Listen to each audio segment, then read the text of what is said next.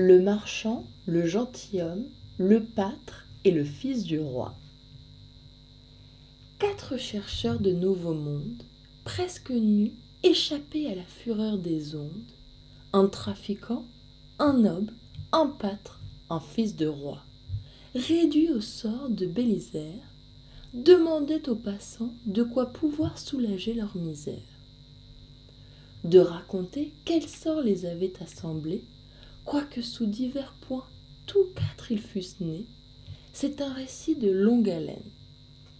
Ils s'assirent enfin au bord d'une fontaine. Là, le conseil se tint entre les pauvres gens. Le prince s'étendit sur le malheur des grands.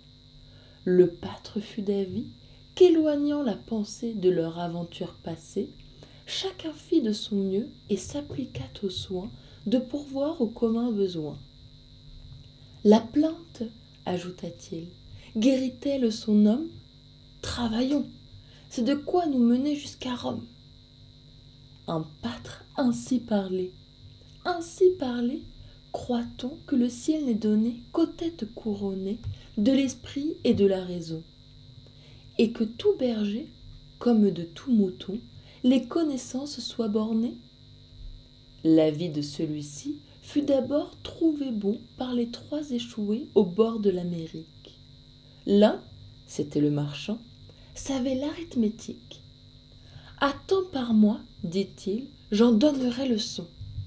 J'enseignerai la politique, reprit le fils de roi. Le noble poursuivit.